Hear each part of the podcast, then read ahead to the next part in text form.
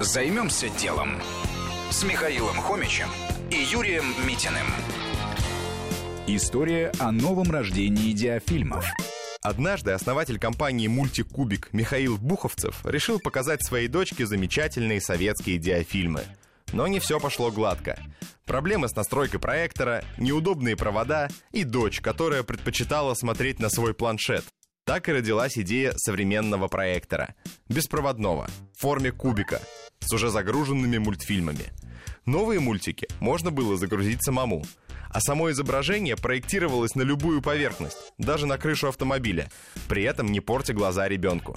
Поскольку Михаил работал в компании, которая торговала компьютерами, ему не составило труда узнать контакты производителей в Китае, с которыми он сотрудничает до сих пор. В бизнес было вложено около миллиона собственных рублей – а пробная партия составила около 200 проекторов. Что было дальше? Бизнес начинали в режиме строгой экономии. Первые 100 проекторов Михаил развозил по покупателям сам. Это дало ему бесценные знания о мотивах своих покупателей. Кто-то брал прибор из-за ностальгии по советским диафильмам, а кто-то из-за того, что ребенок так не портил осанку, в отличие от игры на планшете. Также Буховцев нашел необычный ход.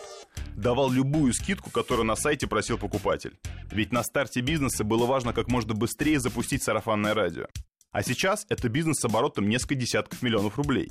Уже готовится новая версия проектора, на которой предприниматели будут собирать народное финансирование. Даже забытой технологии можно дать второе дыхание и сделать на ней успешный бизнес.